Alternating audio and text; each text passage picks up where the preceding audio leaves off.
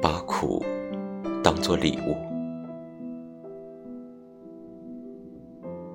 你或许很辛苦，跌跌撞撞一身伤，在状态里写下委屈抱怨，也许会有人安慰你，但不会感同身受。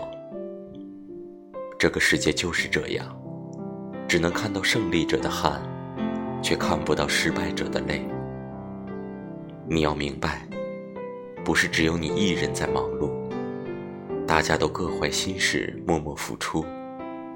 这点伤真的不算什么，把苦当作礼物，永远在路上，才是一生不改的风景。